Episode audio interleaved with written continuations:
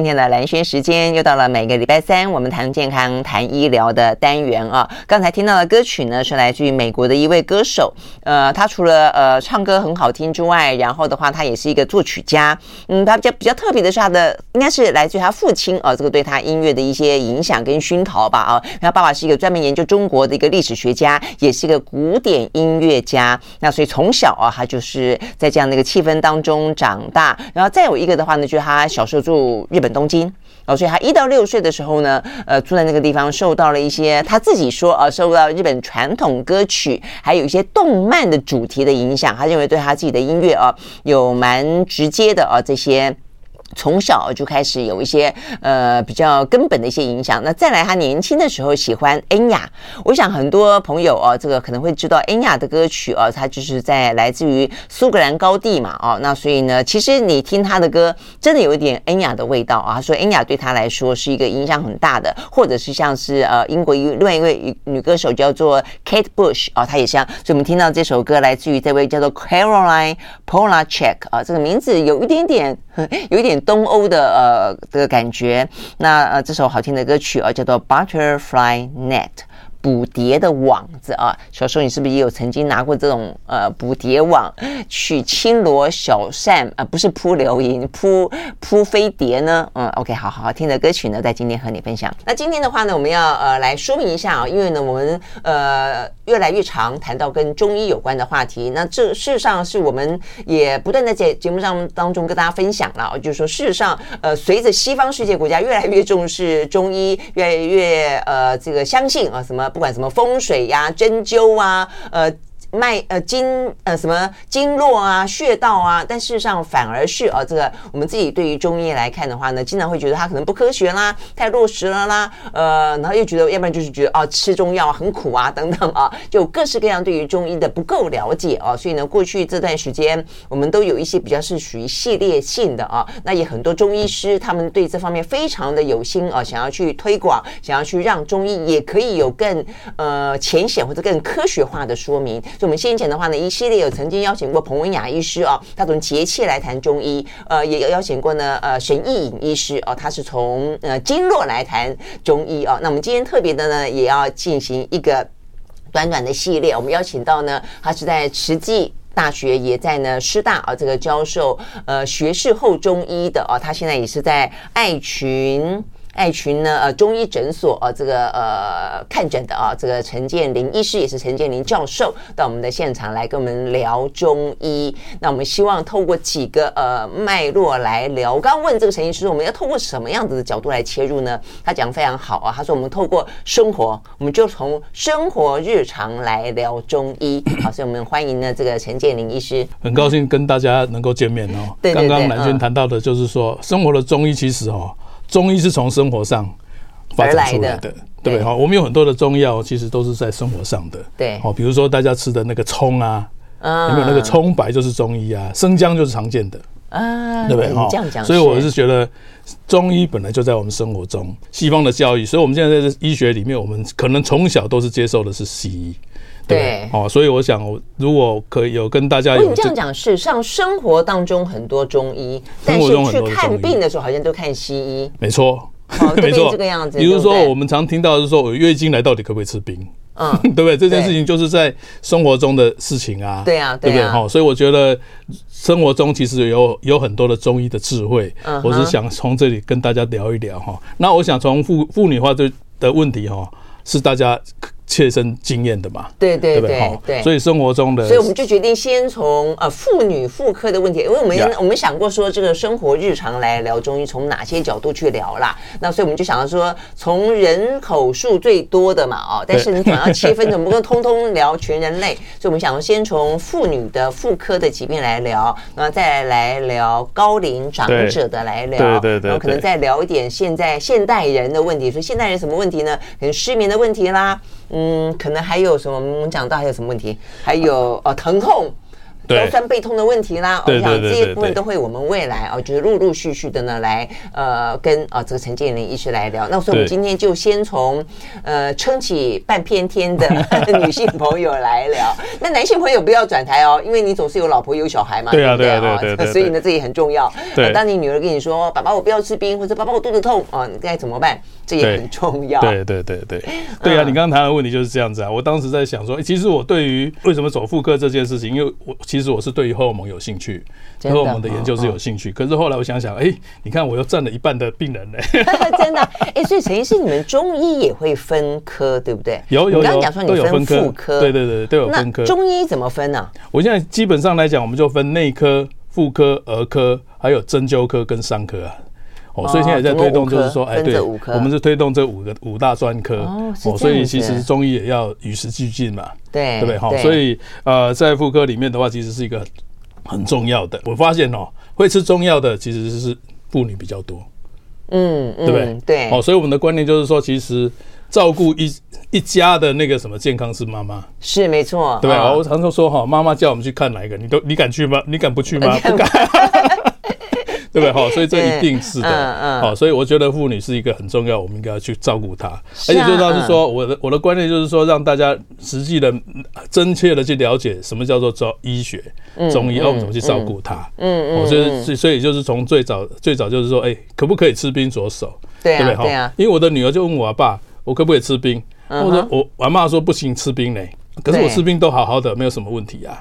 对，我有为为了解答这个问题，我研究了好久哦。也许我们待会可以来谈一下这个问题啊？真的吗？也要等一下吗？我们现在可以直接解答吗？可不可以吃冰啊？不不太好吧？是不是？不是。那我们要知道说为什么不好啊？啊，对不对？啊，所以各位一定有经验吧？比如说哈，月经来的时候吃冰哈，嗯，那你的子宫是不是会收缩嘛？会收缩嘛？哈，可是平常吃好像没有什么问题，对不对？月经来的时候都会收缩，对，好像大部分会收缩。所以收缩的时候，你想想看哈，我我常常比喻。比如说，我们那个子宫里面，在月经来的时候就会出血，嗯哼，所以这个很像那个什么气球里面装满了水，嗯哼，对不对？那你给它一挤，嗯，用力一挤的话，嗯，就会往有有可以跑出去的地方嘛，啊，对对，它最多就是最多就是从阴道出来，那就是我们的经血，对不对？嗯哼，可是还有两个地方哎，就是两边的那个输卵管呢，哦，对不对？是是，啊，这个如果输卵管出去的话，就是卵巢。嗯哼，对不对？所以过去出去就卵巢，那这个内膜如果剥落的内膜跑到卵巢，会怎么样？诶，啊，如果说它它让它在这里发芽 sitting 了，嗯哼，对不对？那这个内膜就在卵巢上面呢，对，所以就变成巧克力囊肿了。哦，是这个意思啊？对呀，啊，是这样子的。OK，所以你知道发生形成的过程 呀，发生子宫内膜异位症的最最大家全世界大概我们医学界公认的就是说它的原因是什么？是经血逆流。哦，哎，那这样的话，一般那照这样讲，你你刚刚讲，只要有通道的地方都会都都会去啊，所以这很天经地义的。对啊，那所以照照理来说，应该大部分的人都会有巧克力囊肿，但事实上没有啊。所以有些人的那个输卵管比较窄嘛，还是他有开关吗？我说了，蓝蓝轩就是很厉害，他一马上就问到重点。是啊，因为为什么有有些人会，有些人不会，一定有个开关或是干嘛的嘛？不是。没有开关了，怎么都有开关？我在想，我觉得人体好奥妙。我常常在想说，我很多东西不了解，人体很奥妙，保持很开放的心态。我们只有，所以中国人的中医的中医的想法是顺天。顺天，我顺着顺着上帝安排给我的东西，是我就去好好过生活就好了。巧克力囊肿是其中的一一部分，一个一个，因为它如果在如果它在我们的卵巢里面造成了一个囊肿，就叫巧克力囊肿。啊，为什么叫巧克力？因为它是黑色的，里面有淤血吧。它如果跑到我们的骨盆腔，不在不在卵巢里面，那就是子宫内膜异位。那你要知道这个内异位会跑到哪里？除了骨盆以外，它会不会跑到？还有鼻子，对啊，我这样有别的通道吗？有，有，所以鼻子也会啊。经血跑到鼻子，所以每次月经来的时候，哎，所以每次月经来的时候在流鼻血，真的假的啦？真的，有人这个样子，真的有这样的畅性，他没有地心引力的问题吗？没有地心引力的问题，为什么？还有我跟你讲，我也碰到，我也碰到，他跑到那个什么胸腔，所以每次月经来的时候都很可能会很痛。然后甚至有时候会有一点、有点那个什么气胸的那个样子。真的啊，我们的通道是如此的畅通无阻的嘛？可以从，可以从。所以你会觉得说，哎，那这样子的话，我刚刚谈的问题就是说，主要是经血逆流啊，怎么会逆流到这里去呢？对，对不对？对。那有另外有有的说法就是说，因为透过血流，透过淋巴，那就有可能跑到那上面，不然怎么可能会跑到鼻子又跑到上面去，对不对？哎呀，哦，所以哎，甚至还有跑到肚脐的。肚脐？对，真的从肚脐跑出来，是这个意思吗？就是那个那个异味的内膜是在肚脐啊。嗯。啊，所以每次月经来的时候，肚脐就会出血。我刚开始想说，哎，这样子的病人会不会是因为你去做那个什么，做那个剖腹产？嗯，啊，所以你因为剖腹产不是有内膜吗？对，啊，所以他就会设定在那上面。对，有些这有可能啊。嗯，可是有个病人他也没有啊，他怎么会跑到这里？所以应该还是透过血流还是 OK OK。所以你刚刚讲到说，有些人虽然有子宫内膜异位，但他这辈子不痛，然后也没感觉，也不影响到生育等等等。这个都没有问题，所以那个不一定他会被诊断出来。对，所以他为什么诊断的那个，就是说它的发生率是从二十几 percent 到四十几 percent，因为我们不可能每个人都抓去检查，嗯，对，他是有问题才检查。好，他就是可能不吸收形成囊肿之后，可能会比较产生问题。对对对对。好，我们休息了再回来。啊，那所以哪些人呃可能会比较容易呃产生囊肿？为什么他的呃子宫卵巢没有办法去吸收这些经血？但但是我们这样一路聊就知道说，哦，原来这人体还真的是很奥奥妙。就我们都说一点知道，一点一线一面就不通，不通则痛。我们的脑袋也是一样，不通就很多事情就就没有办法融汇起来啊。所以呢，有时候我觉得透过中医来聊比较好玩的意思，就是说你比较有一个整体的。面向啊，去去理解我们的身体各个地方的一些症状啊，我们休息了再回来继续聊。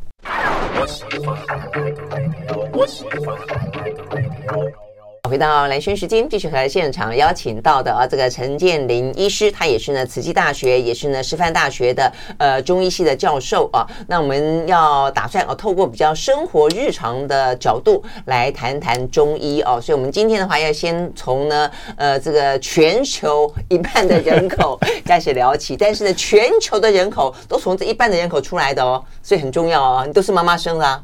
当然啦，所以我这个我都认为说说。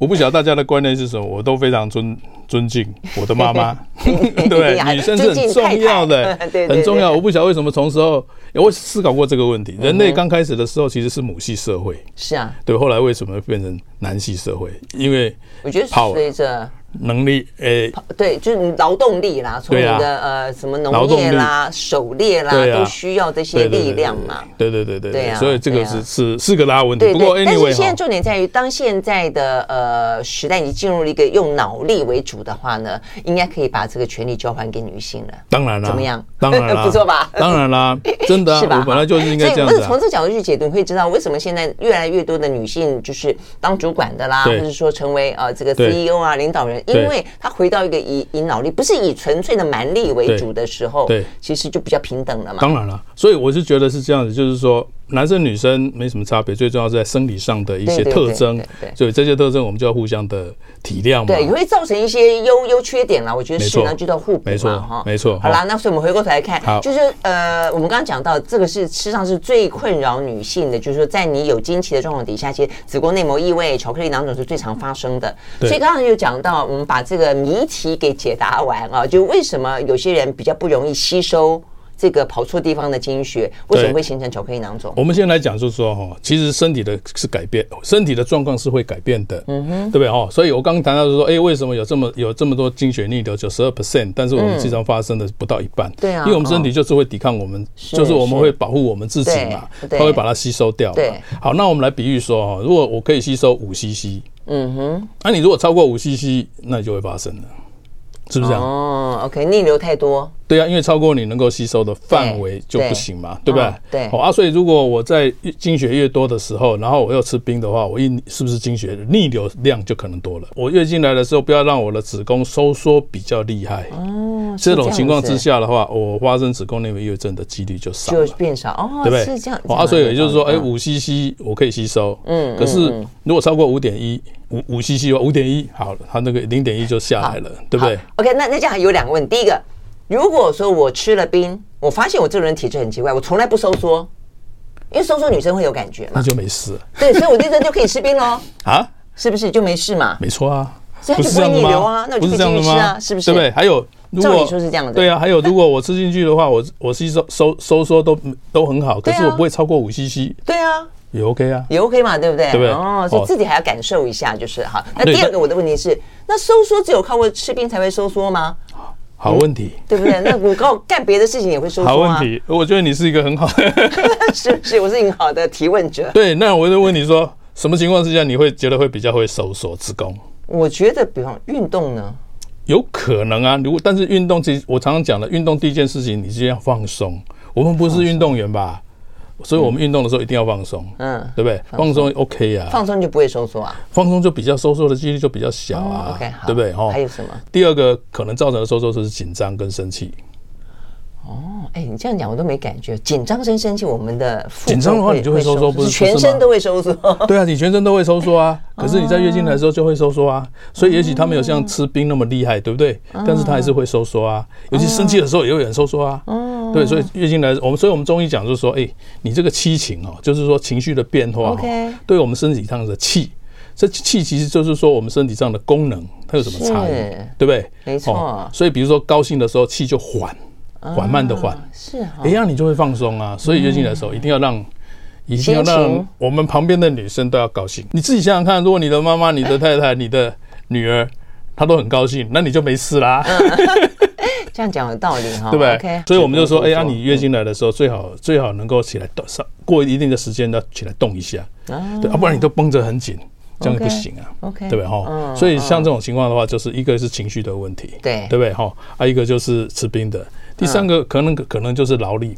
劳力劳动劳动太劳累的时候，人也会超过头了，又也会受伤。OK OK，好，所以这个事情就是哎，避免太劳累，嗯哼，啊，避免太紧张生气，嗯哼，然后还有一个就是避免吃冰。性行为会不会造成收缩？有可能啊，呀，你是太厉害了。第四个我不太讲。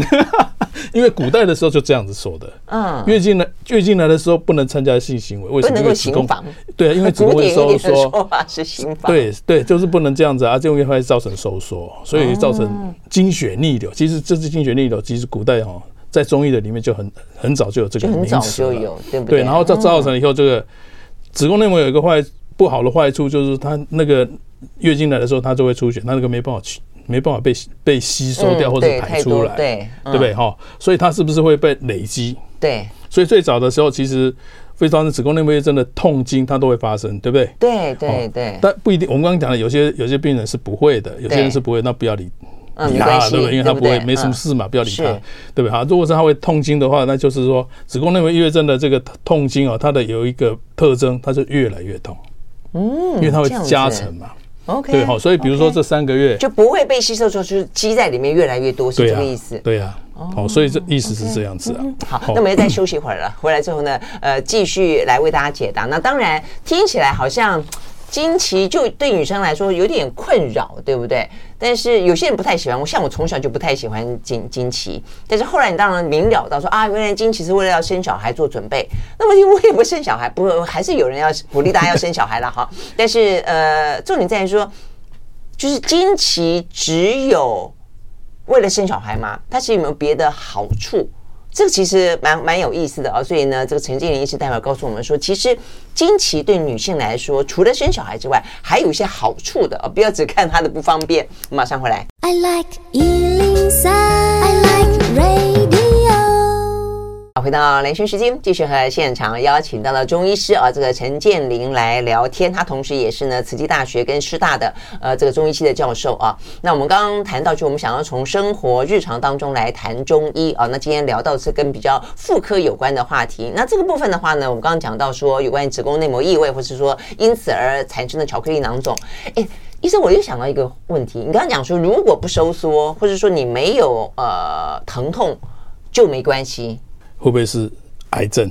对，因为我刚讲说啊，不痛就不用管它，可以吃冰哦。对，所以可是，所以你要想到说，我们每次有一个诊断，就是要我要我要我要抽血检查，就是那个 CA 一二五卵巢肿瘤指数，对不对哈？卵巢肿瘤指数，但是 anyway，子宫子宫内膜异位症发生卵巢癌的几率是比别人高一点，会高一点，会高一点，但是不会不会造成你的困扰。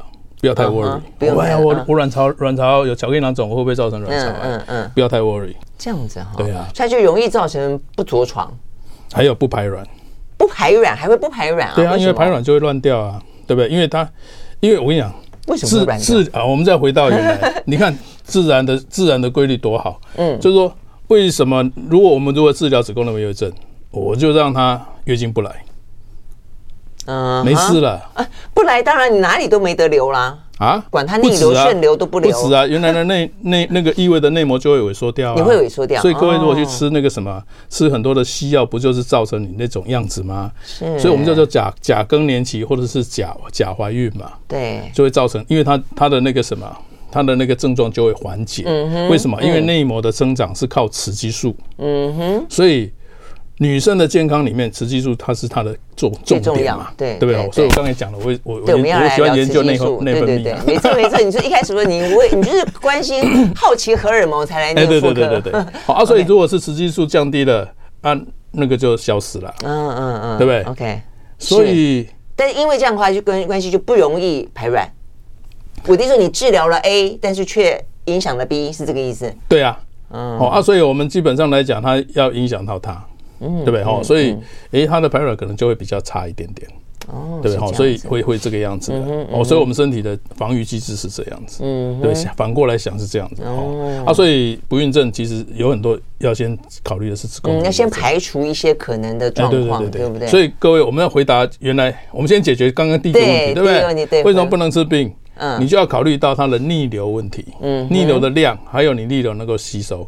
如果你都没有问题，都 OK。嗯，所以我们现在的现在的卫教里面就是说，哈，你尽量在月经来的前三天，嗯，第一天、第二天、第三天，哦，尽量不要吃冰的。嗯，那如果是吃冰的，你的收缩厉害的话，那就要要要保护一下嘛，哈，那就要热敷啦，或什么这些都 OK。了解，对不对？好，就是三天，为什么？因为三天是在大出血的时候。对对对，最容就最可能逆流的时候。对对对，所以我们反过来谈。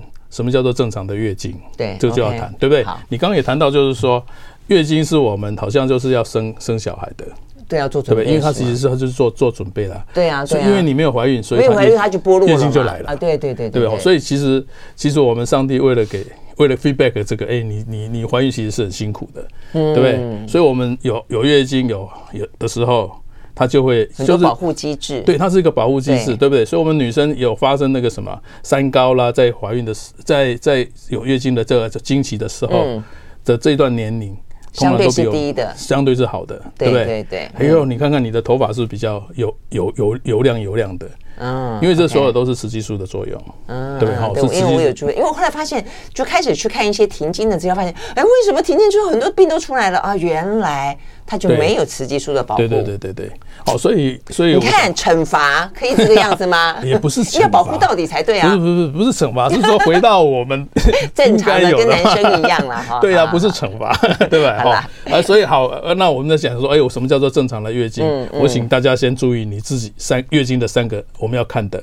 第一个，你的周期是不是准的？嗯哼，对不对？哈，周期是第一天对第一天。嗯，不是说月经完，因为还是有很多人怀，呃，就是说结束之后那一天，结束的那一天，嗯嗯，这样子是是不太对的。为什么？因为他有时候来的时间哦，有点三五天了。对对对，对不对？哈，就有点不太。所以第一天对第一天。嗯哼。第二个就是你的量，嗯，量是多还是少？嗯，对不对哈？嗯，你要注意一下，我以前我比以前多还是比以前少？所以跟自己比较，对不对？对，跟自己比较。但是正常的量在在医学的定义里面就是八十，哎，三十到八十 CC。你这样子，我看了那个资料，我想这个谁会知道？你怎么知道你的量是几 CC 啊？哎，所以我跟你讲啊，真的，如果真的有人会去称哦，怎么称呢？啊，那很简单啊，你如果你把那个配配的换下来以后就去称重啊，那扣掉那个对的的重，那个重量就是啊。还有，我会去做这个的事情，只有只有两种人，一种就是一种就是做研究的，第二个就是真的他的有怀孕的问题，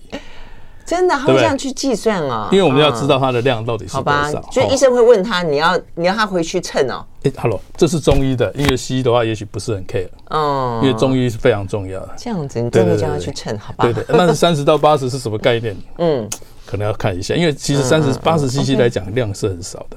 OK，对不对？好，我们一个马克杯这样的大概就两百多了，也就是三分之一而已。OK，对对。所以你说是每一天吗？每一天的量？总量？总量啊？哦，那总量这样真的有点少。对啊，不是很多啊，八十 CC 不是很多啊。哦。第三个就是你的值，值值是什么意思？就是月经的经值，对不对？它有没有血块？啊，是是，因为西也不是 care，但是通常有血块的时候都不太舒服。对，但是会不会痛？呃，对对。如果不会痛，那 OK，不要太担心。就是闷闷的是正常的嘛。对对，这常常会。所以你知道说正常的月经，它就是会有一点点血块，有点闷闷的。嗯嗯。啊，一点点血块是正常的。对啊。说一点点血块。对啊对啊。为什么？因为它会闷闷的。对。啊，为什么会闷闷？中医讲的就是气滞啊。嗯。你稍微心情不太好，它就会 就会。刚刚不是讲心情啊？是。对不对哈？还有一个就是有没有伴随的症状？嗯哼。伴随的症状是什么？比如说睡不着觉，比如说拉肚子，比如说头痛，比如说皮肤痒。真的，真的那个有些在月经来的时候，他就开始发生那个什么荨麻疹，这样子，对，也有这种样子的。还有还有，常常容易感冒。哦，对，月经来都是在感冒，很奇怪，为什么会这样子？那这个都是中医我们要调的。对呀，也许是西医来讲，哎，这个没什么，但是中医来讲就非常重要。没错，而且这样对女性来说也很重要，就是因为我觉得很多在西医当中都觉得是小小的问题，什么没松快，这个东西听起来很很抽象。对，但是。呃，就医学名词现在很抽象，对每一个个人来说都很具象，你就是没松快。对，那所以女生很多就是属于那种就不太舒服，不太舒服。对，你去看西医，他就告诉你没没怎么样。对。但是这个时候你就会知道为什么女性比较常去求助中医，因为中医会从很多细微处。对。所以你就知道说中医，很多人都说中医比较亲切。亲，哎，是真的，对吧？因为我一定要问你啊。陈医师也很亲切啊。没有没有，我是说问你这些东西都是跟我的治疗有关系的。对，对不对？对，好，你有没有头痛啊？你们这都都很重要，这在我们下药的时候都是很重要的。对呀，对不对？所以这些东西都是我们要要去注意的。好，那么要休息了再回来。像我自己，我就觉得我在有经期的时候，我是很幸运的，基本上症状都不会到太太严重。但我的朋友们好多有那种痛到地地上打滚的哦，这个都有，有流汗的、送急诊的，其实都有哦。那更不用讲说，有些就是像什么巧克力囊肿啊、子宫内膜异位啊，到了他的生育年龄的时候，是真的发现他。真的就是会影响到她的生育啊，所以我们休息再回来继续聊。那呃，这些呃保护我们女性的呃这个经期跟荷尔蒙跟雌激素好的地方、不好的地方，还有各自哪些部分部分不同的展现？马上回来。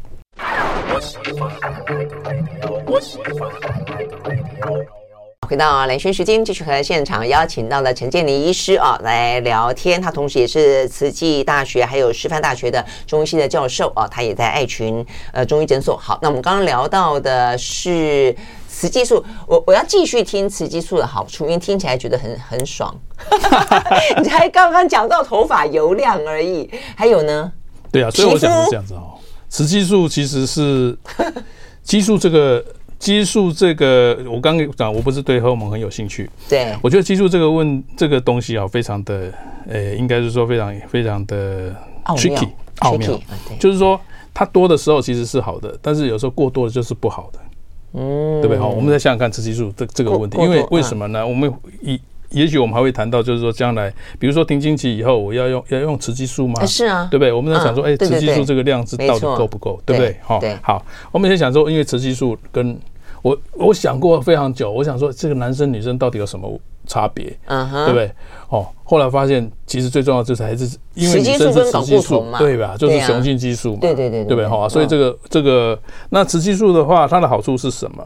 你知道过去很多人讲说女生过了就停经期，就是不没有月经之后会越来越像男生，对，就是讲到他的睾固酮相对来说比例会变多嘛，那男生越来越像女生，对。相对来说是他睾固睾固酮下降嘛，是不是？有这种说法啦。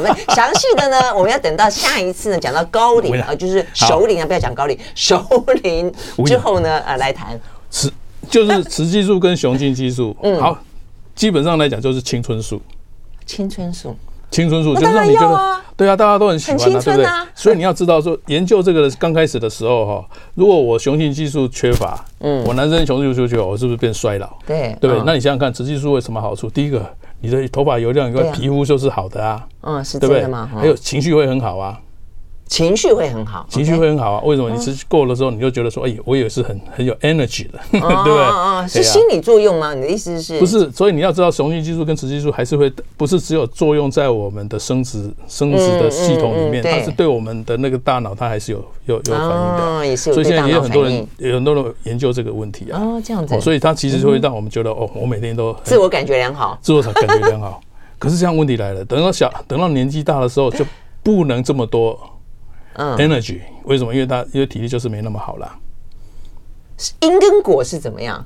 是不应该还是不应该？自然而为什么不应该？我一我可不可以不我可以强壮到老啊，到死啊，不行吗？那我问你，你的细胞是不是老了？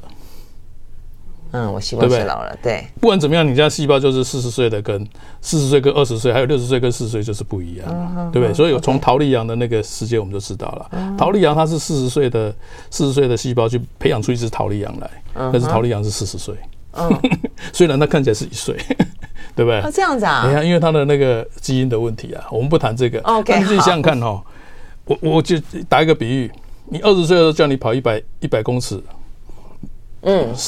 嗯，十五秒跑得出来吧？嗯嗯，大家可以把这拼命都 OK 啊。跑完以后只是气喘吁吁而已。对对对对，没有什么关系，休息一下就好了。嗯，六十岁叫你跑一百公尺，十五秒，看你跑得出来吗？你就会觉得哇不得了，简直要了命了，对不对？哎，所以要了命是什么？就会让你的细胞，哎，它的活性太强了，它就会出问题。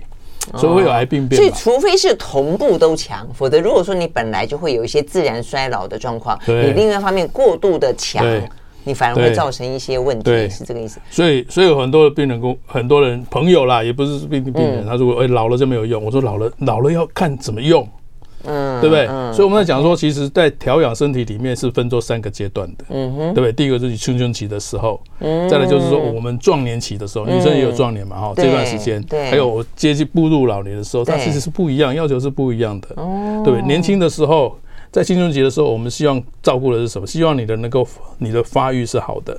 符合可以生育的状态。哎，对，所以我们现在不是有很多的那个叫做叫做生长生长障碍吗？嗯，就是年轻期的过早熟，或者是过晚熟，嗯，对不对？哎，好，这个也要稍微定义一下。顺便，什么叫过早熟？经期到底现在几岁来？现在越来越年龄都越来越往下降，需要担心吗？呃，这个可能我跟你讲，我们现在儿童生长科对不对？嗯，找那个意思啊，这样子，因为它不是用年纪来来划分，还是要用你的身体状态。当然，如果你今天比如说你七岁就月经来，那一定有问题。嗯，对，因为它不在我们的期望值里。嗯嗯。所以过去你知道，我们从两千多年前，我们就用就中医的文献里面就认为是二七十四哈是月经来的时候。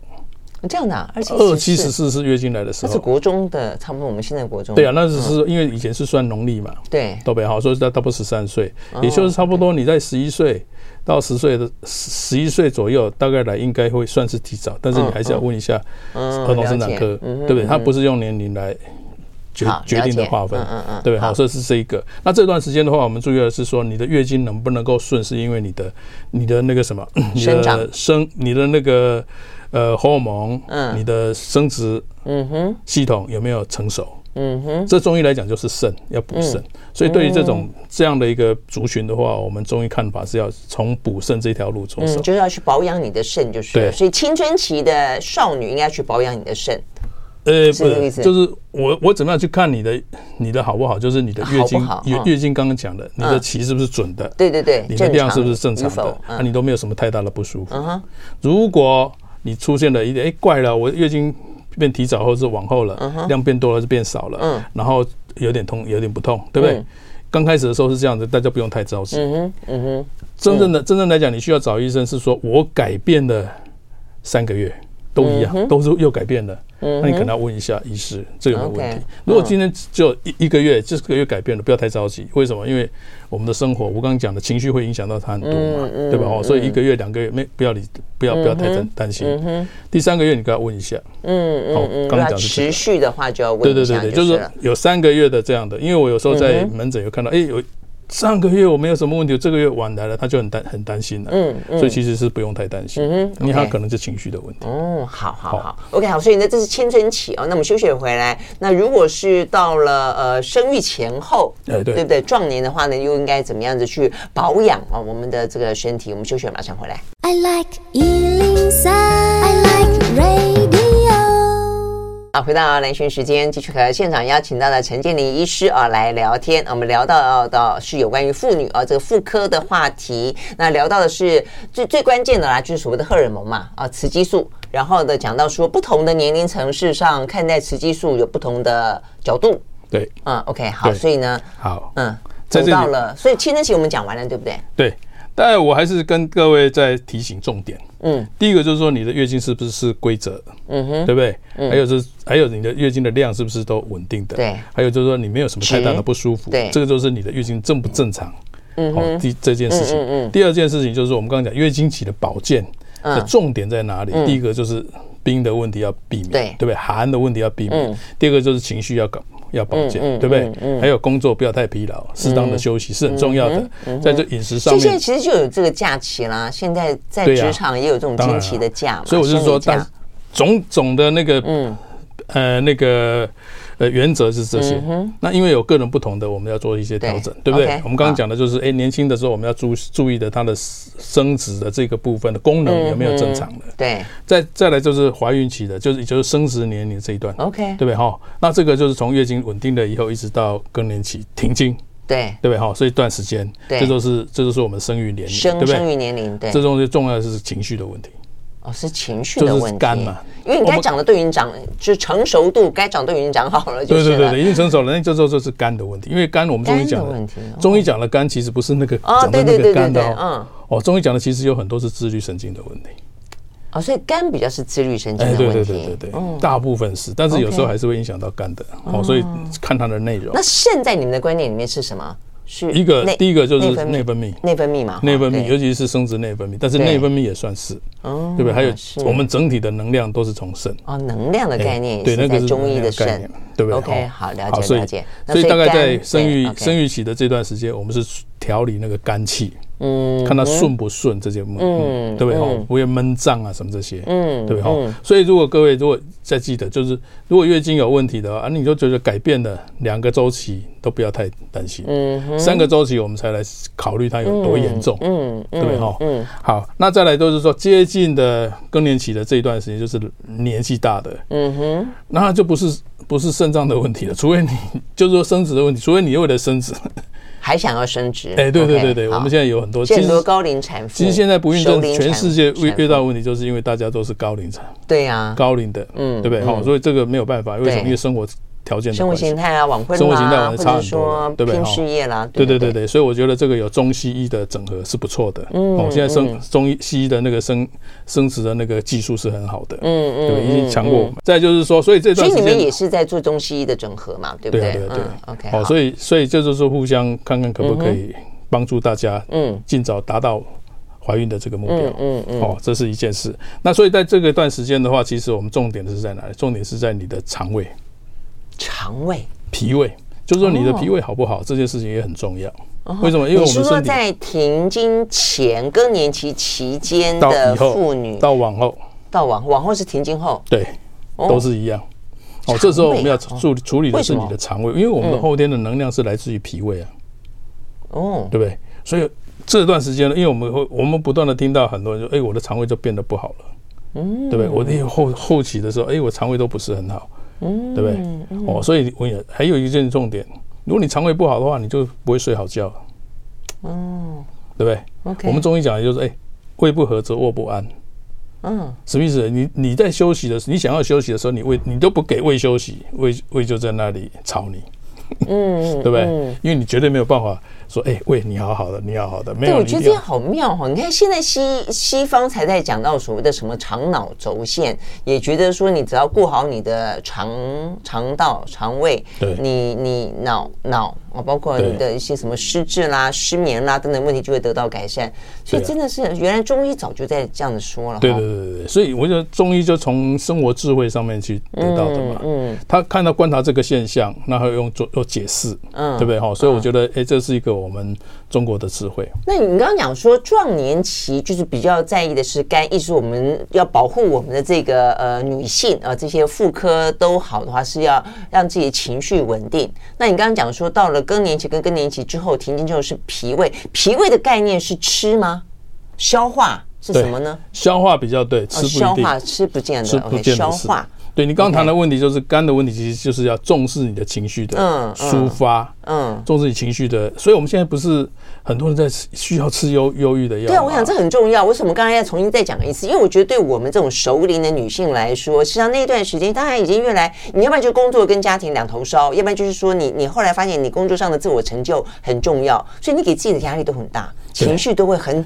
很紧绷，所以在这段时间最重要是如何处理的情绪，不是比较重要吗？没错，对不对哈？所以有人问他说：“我中医可不？我不吃忧郁药，忧郁症的药可不可以吃中药？”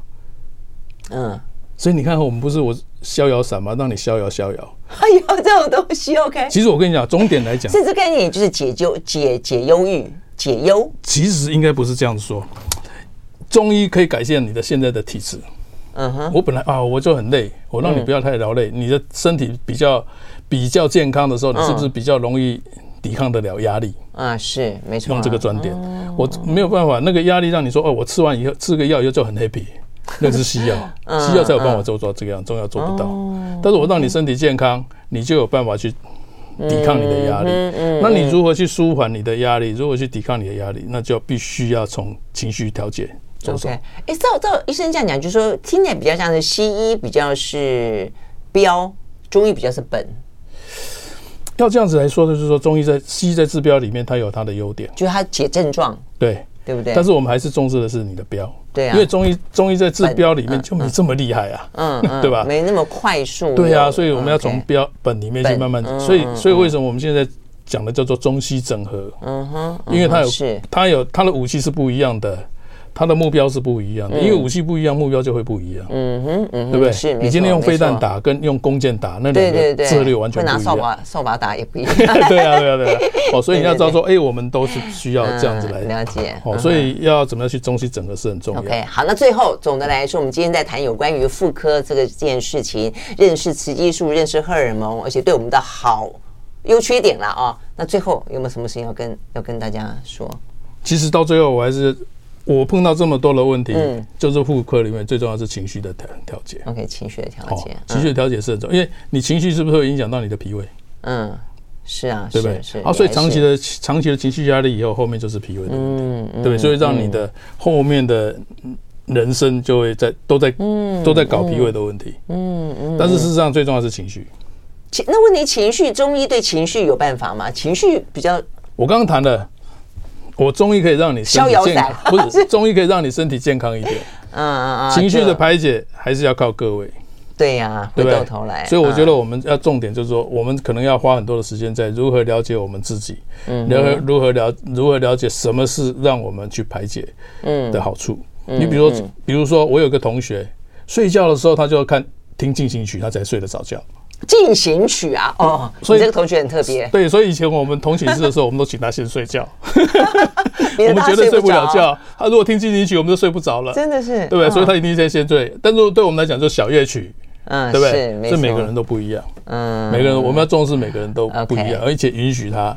而且我们大家要互相了解，嗯，互相体谅，每个人个体都不一样。好，最后最后，陈医师说还要给大家一个谜题，然后下次来的时候再给解答。哦，对啊，因为我想说，我们不是在生活中吗？所以我今天的谜题是是什么？象，象，象是什么？大象的象，嗯，大象象，嗯，或者是宰相的相，宰那两个不一样的字哦。两个是不一样的字，是其实是一样的。什么样？因为我们不是有谜题吗？就赛吗？谜谜面就是谜面就是象棋。那不是象棋里面的大象吗？嗯，对不对？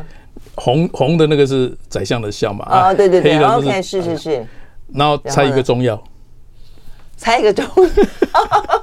好，大家想一想，要不然就去问一下 Google 大神啊。问之前自己先想一想好了啦。好，我们下次再来解答。